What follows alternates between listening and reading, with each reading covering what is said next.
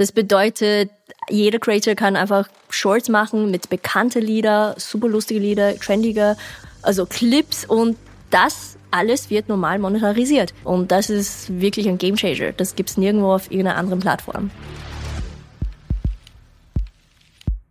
Herzlich willkommen beim YouTube Creator Podcast, meine YouTube Story. Heute eine Sonderausgabe aus Österreich. Wir sind hier in Wien mit der größten Creatorin aus Österreich, mit Joanna Zu. Hallo Joanna. Hallo. Super, dass du heute zu uns gekommen bist. Bist du direkt aus Linz gekommen oder, oder warst du schon in Wien heute? Ich war schon, also bin gestern gefahren. Okay, sehr gut. Also kein Stau und keine, keine Zugpannen, das ist gut. Ähm, Joanna, beginnen möchte ich gleich mit der Frage, wer bist du? Also im Sinne von, äh, erzähl doch mal, was du so machst als Creator. Also ähm, ich bin seit fast zehn Jahren YouTuberin und bin selber gelernter Grafikdesignerin. Also ich bin in Wien aufgewachsen, habe dann Design in London studiert und habe danach so meine eigene Designlabel gehabt und habe dann ähm, bin auf Social Media gekommen, weil ich Marketing machen wollte für mein Designlabel und da habe ich Schmuck gemacht. Also ich habe selbst entworfener Schmuck. Da habe ich gedacht, ich möchte meinen Schmuck, meinen Online-Shop vermarkten. Ich habe YouTube-Videos, Bastelvideos gemacht, wo ich dann auf der Kamera meine eigenen Armbänder tragen konnte. Und so hat das Ganze irgendwie angefangen. Ich wollte nur Armbänder vermarkten und habe dann Bastelvideos gemacht, wo man mein Handgelenk im Bild sieht. Und dann irgendwann bin ich drauf gekommen, dass viele Leute gern diese Bastelvideos an, anschauen wollte. Und wollte auch sagen, also basteln war immer mein Hobby. Also ich habe das gern gemacht, deswegen habe ich gedacht, ich mache einen YouTube-Kanal mit irgendwas, was ich selber sehr gern mache. Und dann gab es so eine komische Zwischenzeit, wo ich eigentlich so mein Schmucklabel vermarkten wollte, aber sehr alle Leute wollten meine Bastelvideos anschauen. Gibt es das, gibt's das Schmucklabel eigentlich? Nein, nein. Ist, Schmuck, das lief ziemlich gut. Ähm, ich habe sogar in Harris London verkauft, aber dann wurde das Ganze ein bisschen zu groß für mich, nur als Einzelperson. Und ich sagte, was mir wirklich Spaß macht, ist wirklich kreativ sein und besonders vor der Kamera zu sitzen, Videos machen, dann online stellen. Das ist ja wenig Logistik anders wie bei einem Online-Shop. Also jeder weiß genau, wie viel Arbeit es ist, wenn man das E-Commerce macht. Du brauchst wirklich ein Team und es gibt dann so viel Logistik, die so komplett außerhalb deiner eigenen Kontrolle ist. Und bei YouTube war es super, weil es war alles in meiner Kontrolle. Also ich konnte selber die Videos filmen, schneiden, hochladen, Text bearbeiten, Comments bearbeiten und das Ganze habe ich geliebt. Deswegen in 2016 habe ich meinen Shop zugemacht und wirklich Vollzeit YouTube gemacht. Wie war da eigentlich so deine Entwicklung? Das würde mich interessieren, weil viele Creator, mit denen ich rede, die sagen so, ja, die ersten 1000 Abonnenten, Subscriber ist eigentlich das Schwierigste. Ähm, wie hat sich das bei dir so entwickelt? Also hast du über deinen Schmuck, war es dir eigentlich einmal egal, wie viele dir folgen oder hat sich dadurch das schneller entwickelt oder wie war das so die Dynamik mit den Subscribern? Ich, ähm, ich kann mich gut, gut dran erinnern, dass ich im ersten Jahr, im gesamten Jahr 40.000 Subscribers bekommen habe. Und ich war wirklich sehr, sehr stolz. Das ist aber gar nicht schlecht, also im ersten Jahr 40.000. Ja, ich glaube, es ist nicht, das war nicht schlecht, aber es war auch nicht super gut oder im Vergleich zu das, was jetzt geben könnte oder so das Wachstum, die viele Kanäle jetzt haben. Aber ich war damals wirklich so viel gearbeitet, im ersten Jahr 40.000 gehabt und ich dachte, das ist wirklich so ein Zahl, wo ich mich wirklich gefreut hat. Und ich glaube, dieser 100.000, dieses, dieser, dieser silberne Plug hat sicher mindestens zwei Jahre gedauert. Also, also zwei oder drei Jahre und also auch wirklich ein Meilenstein wie für allen. Du machst das ja mittlerweile hauptberuflich. Ja. Wie lange schon und wie war da die Entwicklung und wie war für dich die Entscheidung, dich da voll darauf zu fokussieren? Es gibt ja durchaus Creator, die sagen, das war für mich ein großer Sprung zu sagen, ich will jetzt davon leben und ich, ich, ich setze alles auf eine Karte. Also für mich war es eher leichter, weil ich habe dann irgendwann erkannt, dass es ein Businessmodell, die ich relativ gut alleine machen kann oder alles alleine. Und das sinkt natürlich die Kosten. Es ist kein Businessmodell, wo man ein Team braucht, wo man Angestellte hat, dann hast, nur, dann hast du immer Zeitdruck, also Druck, dass du Gehälter zahlen und alles drum und dran. Ähm, ich dachte zuerst, ja wirklich die ersten, ich habe vier Jahren nur von uns daheim raus gearbeitet. Ich hatte auch null Kosten für ein Büro.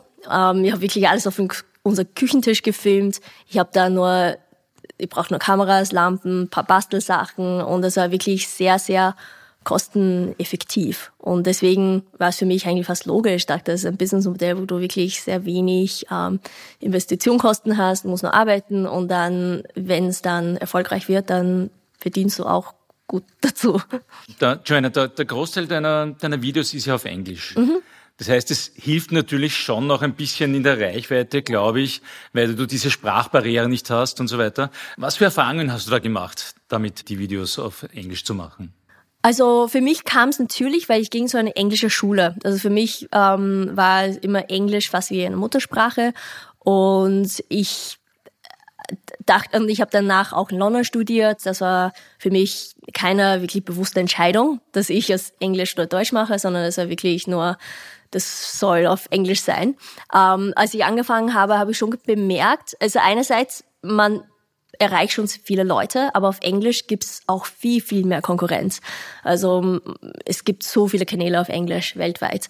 Und die Leute, die bestimmte Content anschauen, ähm, haben es viel mehr Auswahl. Und lustigerweise, ich habe schon später in 2018 einen deutschen Kanal gemacht mit sehr ähnlichem Content und habe dabei gelernt, dass es sogar leichter ist, auf Deutsch zu wachsen, einfach weil die Konkurrenz nicht so groß war. Weil es gibt nicht so viele Kanäle, die einen bestimmten ähm, Art von Content anbieten. Deswegen hat man fast die Zielgruppe sofort. Also bei uns waren so junge Mädchen, die gern Bastelsachen anschaute. Es gab sehr wenig Kanäle auf Deutsch, die genau den Content anbieten. Deswegen war es viel leichter zu wachsen als im Vergleich auf Englisch. Genau, also das ist ja der deutschsprachige Kanal, das ist cutelifehacks.de. Ja. Du betreibst ja dann die zwei großen Kanäle, Cute Lifehacks, ähm, hat etwas mehr als eine Million Subscriber und mit Macaroon gehst du sogar schon langsam in Richtung drei Millionen. Äh, wie unterscheiden sich die beiden Kanäle eigentlich? Ähm, wie gesagt, äh, Jetzt gar nicht, aber ganz am Anfang war es so, dass Macaroon war der Name von meinem Schmucklabel. Das war ein offizieller Kanal für meinen Schmuck und es gab sehr viel Marketing. Man kann es immer noch sehen von den ganz alten Videos, also die ersten paar Videos. Man sieht sehr deutlich, das war eigentlich sehr viel Schmuck involviert. Vom Branding her musste ähm, die Videos auch irgendwie zu dieser Schmuck-Design-Ästhetik irgendwie passen. Und dann dachte ich, ich mache einen zweiten Kanal, wo ich ein bisschen mehr kreative Freiheit habe, wo ich vielleicht Voiceovers machen kann, mich selbst auf der Kamera zeige, so leicht absurde Videos, die nicht wirklich mit meinem Schmuckmarkt zu tun hat. Und deswegen kam das zweite Kanal dazu. Ähm, nur jetzt, also dann habe ich beide gleichzeitig gemacht und dann als der Schmuckshop, ähm, als ich Schmuckshop zugemacht habe, war es eigentlich egal. Okay, aber gibt es für dich nach wie vor eine Unterscheidung was du auf Cute Lifehacks oder was du auf Macaroon stellst? Ähm, also bei mir ist es jetzt, dass ich nur auf Macaroon aktiv bin und es ist wirklich nur eine Zeitfrage. Also ich habe leider ähm, hab in 2018 eine Tochter bekommen und seit danach kam eigentlich die Pandemie und Corona und, und es war einfach zeitlich nicht möglich, gleichzeitig zwei Kanäle zu führen. Mhm, klar, ja. ähm, Jenna, du bist ja chinesischstämmige Österreicherin, du bist in Wien in die Schule gegangen, aber du sprichst auch Chinesisch.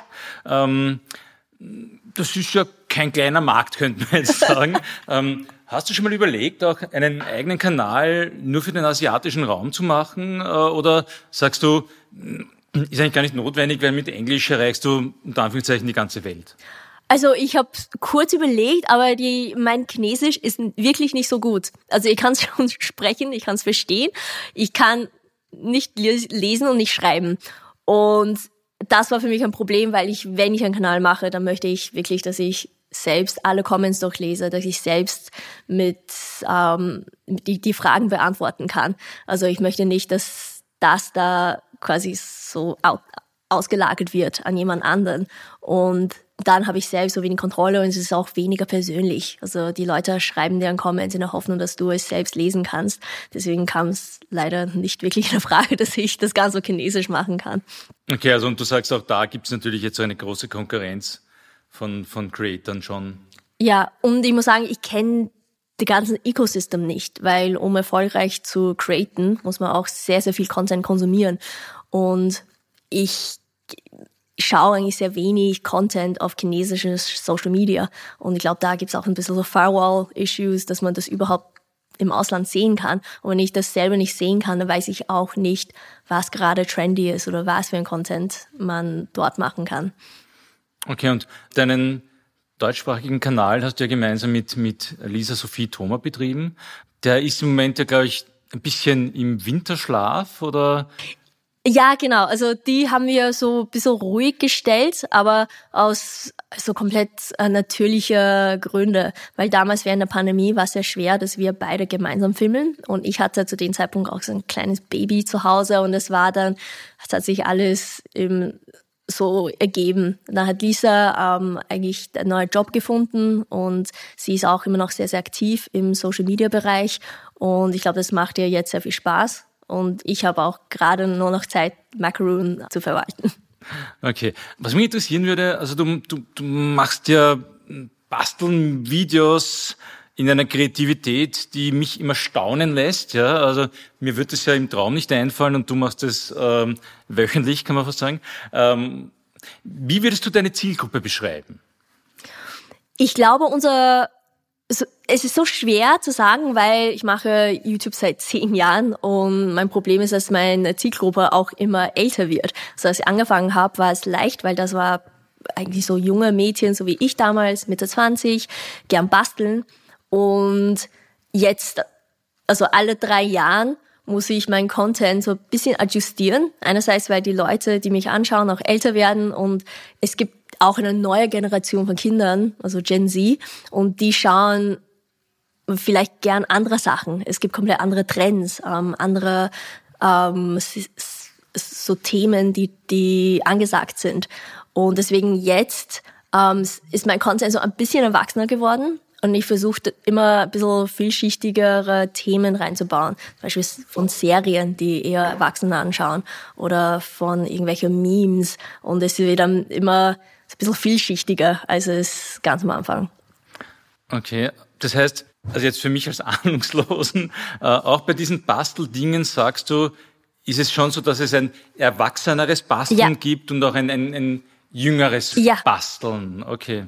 Und äh, wie, wie siehst du, dass du jüngere Zielgruppen, dass die nachwachsen oder wie entwickelt sich das bei dir? Also ich glaube, das war auch ein durch YouTube hatte vor zwei Jahren dieser Copper-Regelung. Das sind ähm, Videos, die für Kinder gemacht werden, dürfen keine Comments haben oder keine gezielte Werbung. Und das finde ich total okay, weil ich mal auch Mama von ein kleines Kind und ich weiß, diese Regeln sind da, um wirklich Kinder zu schützen.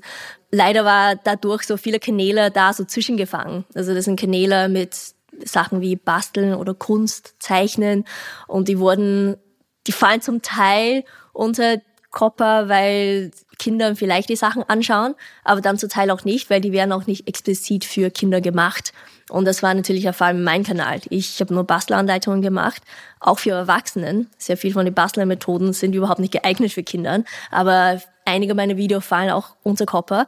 Und deswegen nur versuche ich jetzt eher, wenn ich ein Video mache, dass es sehr klar ähm, deutlich vom Thema her, von Bastelmethode her, dass es schon für Erwachsene bestimmt ist. Also da würde mich interessieren, was sind eigentlich so die Videos aktuell, die am besten ankommen bei deinen Seherinnen und Sehern? Ich merke derzeit, was von Longform-Videos also das Beste ankommt, sind eher Reviews. Da, wo ich einfach ein Bastelmaterial wie Knete, also ich kaufe vielleicht sechs verschiedene Marken von Ton oder Knete aus Japan, also wirklich von Marken, die niemand kennt. Und dann mache ich einen Vergleich mit jeder verschiedenen Marke und schaue, welche ist gut, welche ist schlechter, welche hat besondere Eigenschaften, ob das einen Geruch gibt oder nicht. Und ich merke sehr viele Leute, es interessiert ihnen, obwohl sie selber vielleicht nie das wirklich ernsthaft verwenden wollen. Aber es ist einfach diese Neugier. Also so die, die in Richtung die Top 5 der Tonsorten. Ja. Ähm, aus Japan. Äh, gibt es auch einen Geschmackstest dabei? Nein, aber es gibt so, ich glaube, das ist sicher in die ähnliche Weise wie Leute, wenn die so Tastings machen oder die versuchen ja, ja. Äh, so äh, Snacks aus der ganzen Welt probieren. Das ist so ein YouTube-Genre, die gibt's sehr, ja, die, sehr Ich oft. nehme mal an, dass sich Ton auch im Geruch unterscheidet, oder? Ja, ja, ja. Ja. Okay. ähm, was sind denn so aus deiner Sicht die größten Challenges für dich als Creator? Wie ich vorher erwähnt habe, ist ein Challenge einfach relevant zu bleiben, weil das, was ich erlebt habe, ist, dass die meisten Kanäle, egal wie groß die sind, egal wie gehypt und wie schnell sie wachsen, haben durchschnittlich, eine durchschnittliche Lebensdauer von vielleicht drei Jahren, vier Jahren. Und dann merkt man, dass das Content einfach ein bisschen aus der Trend geht. Der, also die Creator, die Creatorin wird dann auch älter und man merkt, dass die meisten Kanäle bleiben nicht sehr lang relevant. Und das ist auch ein Problem, weil wenn man das Vollzeit machen will, dann muss man auch genug Views bekommen, damit es immer relevant bleibt. Also mein größter Challenge war es immer, immer so neue Formate auszudenken oder neue Videos, Content, die Leute immer noch anschauen wollen. Du hast selber gesprochen, so die, die, die großen Kanäle, du bist ja ein großer Kanal. Wenn wir auf, auf, auf YouTube Klassik schauen, mhm. also auf, auf die Longform, weißt du, was das Video ist, das die meisten Views hat? Um, ähm, von meinem Kanal, ich würde sagen, wahrscheinlich ein Slime-Video von 2016, glaube ich. Damals, wo, wo Slime einfach überall war. Also der größte Trend in, in dem Jahr. Die Slime-Videos waren ja, so die Renner. Ja, ähm, du, du hast mir mal geschenkt ein Squishy. Mhm. Ähm, ich habe es, glaube ich, noch irgendwo im Büro. Ähm, ist das, ist was die Weiterentwicklung von diesen Slimes oder, oder hat das überhaupt nichts miteinander zu tun? Ja, die sind ähnlich. Also das sind jetzt, wo ich selber ähm, Mama bin, weiß genau, das heißen so sensorische Spielzeuge. Also die fallen alle in diese Kategorie, ähm, die sind sensorisch, also man fühlt was mit den Fingern oder man spielt irgendwas und es ist auch ähm, auf Englisch satisfying, also ziemlich für Kinder besonders so anziehend oder entspannend ähm, damit zu spielen und das ist auch auf YouTube und Spielzeug im Spielzeugmarkt generell so eine Riesenindustrie. Okay, wieder was gelernt. Okay, also das heißt Slime-Videos mhm. aus, von schon aus, aus den aus den Zehnerjahren. Kannst du sagen, was war da ungefähr die Dimension, die höchsten View-Zahlen, die du da hattest? Ich glaube, ähm, ich hatte sicher eins mit einer Unicorn Squishy. Das hat 10 Millionen Views. Ich weiß nicht, ob vielleicht seitdem noch ein bisschen mehr gewachsen. Ich habe es lange nicht mehr ähm, nachgeschaut. Und ich habe dann einige andere Videos am 6, 8 Millionen Views, den Rahmen. Okay, aber ein Video mit, mit plus 10 Millionen, ja. das ist nicht wenig. Okay, du warst ja auch, ähm, du machst ja eben Fulltime, also mhm. für dich ist das ja dein Beruf. Mhm. Ähm, und du warst ja schon sehr früh dran, YouTube Shorts zu machen. Ja. Wie, wie hat sich das ergeben oder wie waren das so deine, deine ersten Baby Steps beim, beim YouTube Shorts machen? Also YouTube Shorts, das hat sich auch während der Pandemie ergeben, weil wie so viele Leute waren alle zu Hause und ich hatte zu dem Zeitpunkt, wie gesagt, auch ein Kleinkind. Und es war dann echt schwierig, dass ich in meinem normalen Setup filme. Also ich habe ein Büro mit Kameras, Lampen sowie ein Studio, aber ich konnte einfach nicht, nicht hin. Deswegen habe ich angefangen, eher diese Shortform-Videos, so kurzen Clips mit meinem Handy zu Hause gefilmt, meistens während meine Tochter geschlafen hat. Sie hat immer Mittagsschläfchen gemacht, dann habe ich ähm, einen Short-Clip aufgenommen, dann kurz geschnitten, hochgeladen und es war so wie die letzten drei Jahren, ich habe immer an dieser Kurzformat, nur mit Handys, nur mit meinem Handy gefilmt. Und deswegen, ähm, als YouTube Shorts kam, also ich wusste davon schon, YouTube Shorts gab's schon vorher, also für ein Jahr. Und dann, als es in Österreich und in Europa ähm, gelauncht wurde, war ich sofort dabei. Ich glaube, ich habe am ersten Tag, ich habe am ersten Tag schon Shorts hochgeladen. Und das hat sich, glaube ich, durchaus bewährt, weil Du hast mir letztens erzählt, du hast ein Video mit mehr als 250 mhm. Millionen Views. Mhm. Das ist ja eine unglaubliche Zahl. Wie bekommt man so viel Publikum für ein Video? Also ich muss aber der also YouTube-Algorithmus fragen, weil ich bin selber überrascht. Also ich bin selbst wirklich überrascht, was für eine Dimension sie YouTube Shorts von Views her erreichen kann. Also dass wir echt auf ein Level, die ich selbst in alle von die zehn Jahren davor auf YouTube nicht gesehen habe.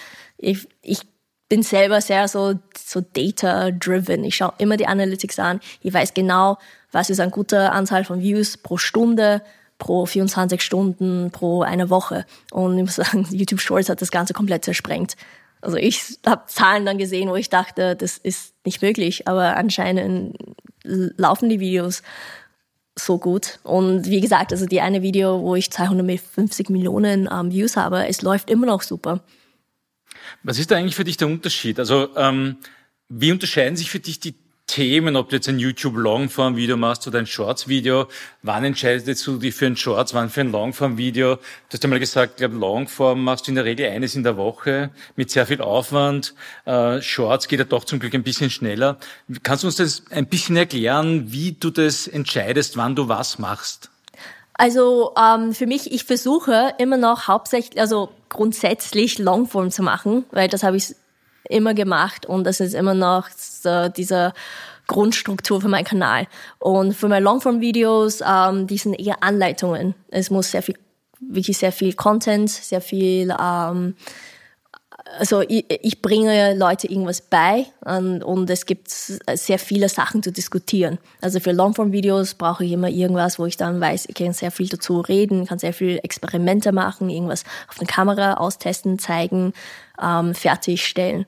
Und Shorts ähm, habe ich jetzt gelernt, so ein guter Short ist wirklich eher, es, es muss nicht so eine, eine Anleitung sein, sondern es ist einfach ein Moment. Also die besten Shorts bei mir sind wirklich die Clips, die fast in Realtime gefilmt werden. Die sind nicht geschnittene Schritte, sondern die sind einfach ein Moment vorne bis hinten zehn Sekunden lang und das war's. Und das ist kann sein, also das kann so ein lustiger Produkt sein, das kann das Ergebnis von einer von meiner Longform-Videos sein oder ähm, das kann im Schiene von Basteln, aber auch ein sehr schneller Prozess sein. Wie zum Beispiel mein erfolgreichsten Shorts sind Videos, wo ich irgendwas mit Schnee mache.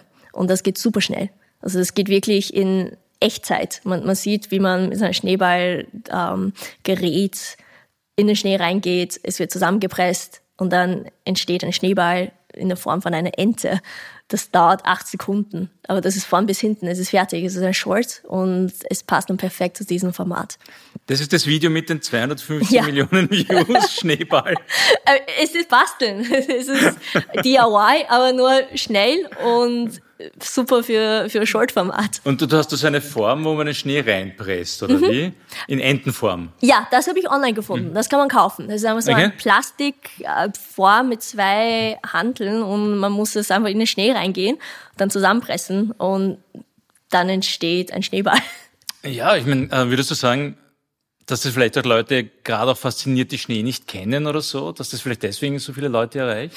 Ja, auf jeden Fall. Ich glaube, ähm, der Grund dafür, warum Schneevideos oder diese Schneeballvideos, Clips so gut funktionieren, ähm, ist, weil ich habe irgendwo, ich glaube, statistisch 70, 80 Prozent von Menschen auf der ganzen Welt haben noch nie Schnee gesehen, geschweige denn mit Schnee gespielt. Und ich glaube, das ist sehr faszinierend, weil jeder weiß, es gibt Schnee. Also natürlich, es, es existiert irgendwo auf der Welt, aber man hat selber nie erlebt. Und ich glaube, gerade auf so einer Plattform wie Shorts, es kann so schnell so ein, ein Moment überall transportieren. Die Leute schauen sich an mit Musik und es erweckt einfach so viele Emotionen. Aber um, um nochmal kurz zur Produktion oder Planung zurückzukommen, es ist schon so, dass ein Shorts-Video nicht einfach die Kurzversion eines langen Videos ist. Nein, nein. Also es kann sein. Und ich weiß auch sehr viele Kanäle, die genau das machen, sind auch super erfolgreich. Ähm, ich mache auch zum Teil so ein bisschen kürzere Ausschnitte von meiner Longform-Videos. Aber ich muss, ich sage, in den meisten Fällen muss es wirklich nicht sein. Es muss thematisch so irgendwie zum Kanal passen. Aber in ein, also in Shorts habe ich zumindest viel mehr Flexibilität. Also es ist einfacher, es ist leichter, es ist einfach ein, man, man muss es auch nicht so ähm, zu sehr komplizieren. Es ist oft einfach ein Moment oder ein lustiges Produkt oder einfach äh, ähnlich wie so ein Clip, die jemand spontan auf dem Handy filmt und einfach weiterschickt in den Gru Gruppenchat. Also das ist so dieses Gefühl, die ich von Shorts bekomme. Wir haben uns ja vor kurzem beim, beim YouTube Creator Roundtable mhm. für die österreichischen YouTube Creator haben wir uns über YouTube Shorts mhm. unterhalten. Und da war dann auch eine Diskussion so auf den Punkt gebracht, wenn du länger als 30 Minuten für ein YouTube Shorts Video mhm. brauchst, mhm. dann kannst du es gleich lassen. Ja. Ähm, ist das so schon, ist das nur so flapsig dahingesagt oder kann man schon sagen, dass was ein Shorts Video auszeichnet halt schon auch ist, dass man eben nicht zu lang damit ja brauchen sollte. Mhm. Ja, auf, auf jeden Fall. Ich merke selbst, Und ähm, das, die besten Shorts sind eher die Videos, die ein bisschen spontan, bisschen ähm, so rough around the edges, wenn man das auf Deutsch sagt. Also so, so echt nicht komplett perfekt gefilmt werden, aber es geht dann ums Content. Und die Leute schauen eher zu, weil die merken, okay, ich sehe, jemand filmt gerade was in der Küche. Es Küche schaut wie eine komplett normale Küche, bisschen ähm, unordentlich überall. Ich sehe so ein paar Ecken von Sachen. Es ist nicht aufgeräumt, es hat kein perfektes Lighting. Deswegen muss das, was in den Short passiert, wirklich lustig sein. Und ich glaube, das ist einfach dieser ähm, so ein bisschen ein Hook, das ist dieser Haken. Die Leute schauen sofort die ersten drei Sekunden an, die merken, was gerade im Video passiert. Und wenn es nicht ganz perfekt ausschaut, dann glauben die umso mehr, dass das, was gezeigt wird, unterhaltsam ist. Mhm. Wenn es sehr perfekt ist, und das habe ich auch gesehen, es gibt ähm, wahrscheinlich Leute, die super perfekt beleuchteten Sets haben und alles wird dann super professionell, sehr schnell geschnitten, Musik mit Text und die laufen nicht so gut, weil die schauen aus ein bisschen wie Fernsehwerbung. Da, da hätte ich noch eine Frage mhm. zur Produktion. Äh, deine deine YouTube-Creator-Kollegin und Freundin, die Lisa Sophie Thoma, mit der du ja, ja. äh, YouTulifehacks.de machst, gemacht hast, vielleicht wieder machen wirst mehr, ähm, die hat mir mal erzählt, du bist so die, die Queen of Thumbnails. Also, dass du einen irrsinnigen Perfektionismus bei den Langform-Videos, ja. bei den Thumbnails hast. Ich glaube, du hast dann erzählt, du hast mal einen Thumbnail 150 Versionen gemacht. Ähm, das fällt dann auch eher weg bei YouTube Shorts, oder? Mhm. Also ich glaube, bei die Thumbnails sind vielleicht vergleichbar mit den ersten drei Sekunden von einem YouTube Short. Natürlich von Longform-Video ähm, sieht man nur den Thumbnail als Vorschau. Also die Leute entscheiden anhand von Thumbnail und Titel, ob sie überhaupt auf das Video klicken. Und deswegen war es für mich immer Thumbnail so wichtig, weil die Leute müssen das sehen und merken, da gibt es irgendwas in dem Video, was mich interessiert. Aber bei Shorts ähm, erscheinen die meisten sowieso auf einer Shorts Homepage. Und dann ist es wichtig, dass die ersten paar Sekunden von einem Short irgendwas haben, wo die Leute denken, ja, ich will schon weiter anschauen. Bringt dir Shorts eigentlich was für deinen Langform-YouTube-Kanal? Also im Sinne von, dass vielleicht jüngere Zielgruppen mhm. über deine Videos auf Shorts stolpern und sich dann auch deine langen Videos anschauen? Auf jeden Fall. Ich merke das, seitdem ich Shorts hochlade, wächst auf, also einerseits äh, mein Kanal wächst unglaublich. Also wirklich in den letzten Jahren habe ich mehr Subscribers bekommen als jemals davor. Ich hatte Monate mit wirklich so viele Subscribers bekommen durch Shorts. Und das sind natürlich Leute, die auch dann meine Longform-Videos anschauen. Das habe ich auch schon bemerkt, dass bei den Longform-Videos die Views gestiegen sind. Nicht dramatisch, aber wirklich genug, wo ich selber wirklich sehr, sehr zufrieden, also bin wirklich sehr happy drüber. Du bist ja eine, eine wirklich eine große Creatorin, also das, du hast in, in Summe mit deinen Kanälen, glaube ich, kann man sagen, kommst du auf circa vier Millionen Subscriber, was ja eine, eine wahnsinnig tolle Zahl ist. Ähm, jetzt werden sicher andere Creator zuhören oder vielleicht auch ein paar Jugendliche, die sich überlegen, auch was mit Shorts oder YouTube zu machen. Wenn jetzt jemand heute sagt, ich will auch im, im Bereich Kurzform, Langform-Videos auf, auf YouTube was machen, Gibt so die zwei, drei Tipps, die du jemandem geben kannst, äh, auch aus deiner doch mhm. jetzt recht langen Erfahrung, äh, wie man es am besten angeht? Ich glaube, ähm, jetzt mit YouTube Shorts und ähm, ab nächstes Jahr wird YouTube Shorts auch monetarisiert. Also es gibt da so viel Potenzial, dass jeder sich zuerst im Shorts-Format anfangen soll. Also da gibt es so viel Wachstumspotenzial, auch ähm, Verdienstpotenzial. Also wenn Leute das ähm, Vollzeit machen möchten, ähm, die sollen sich einfach zuerst Shorts anschauen. Also anschauen, anschauen, anschauen, alles reinziehen, schauen, was für Formate vielleicht zu deinem eigenen Interesse passen und was für Formate oder was für Creators in deiner eigenen, in deiner Nische ähm, geben könnte und dann irgendwas zu belegen. Also beim Kanalkonzept, wenn man wirklich von Null anfängt, ist natürlich immer ein bisschen kompliziert, aber ähm, es ist immer, es ist einfach so Recherche machen. Also sehr viele Sachen anschauen und dann überlegen, wo deine eigene Content da am besten reinpasst. Und reicht zum Anfang ein Handy? Ja, ja, oder? Ja, ja. Also für Shorts sowieso, also geht ja gar nicht anders, aber, ja. aber die Zeiten, wo man da Scheinwerfer, Stativ, Settings, alles ja. Mögliche braucht, sind eigentlich vorbei in dem Sinne. Ja, oder? ich muss ehrlich sagen, ich habe das selber auch bemerkt. Ich habe schon den Setup wie damals. Also jeder YouTuber hatte eigentlich hinter den Kamera Stative und mega teure Kameras, Objektiven und Lichter, Lampen. Aber das war eher vor fünf, sechs Jahren der Fall. Also jetzt sind die Handykameras auch so ähm, fortgeschritten. Also ich habe ein paar Longform-Videos mit der Handykamera gefilmt und es ist niemand aufgefallen. Also die, die Licht und ähm, diese Schärfe von der Handykamera, richtig guten, ist genauso gut wie eine der teuerste Spiegelreflexkamera. Ähm, zumindest aus meiner Erfahrung. Du, es werden ja mittlerweile ja. Kinofilme schon gedreht ja. mit Handykameras, also das, das sollte dann wirklich funktionieren.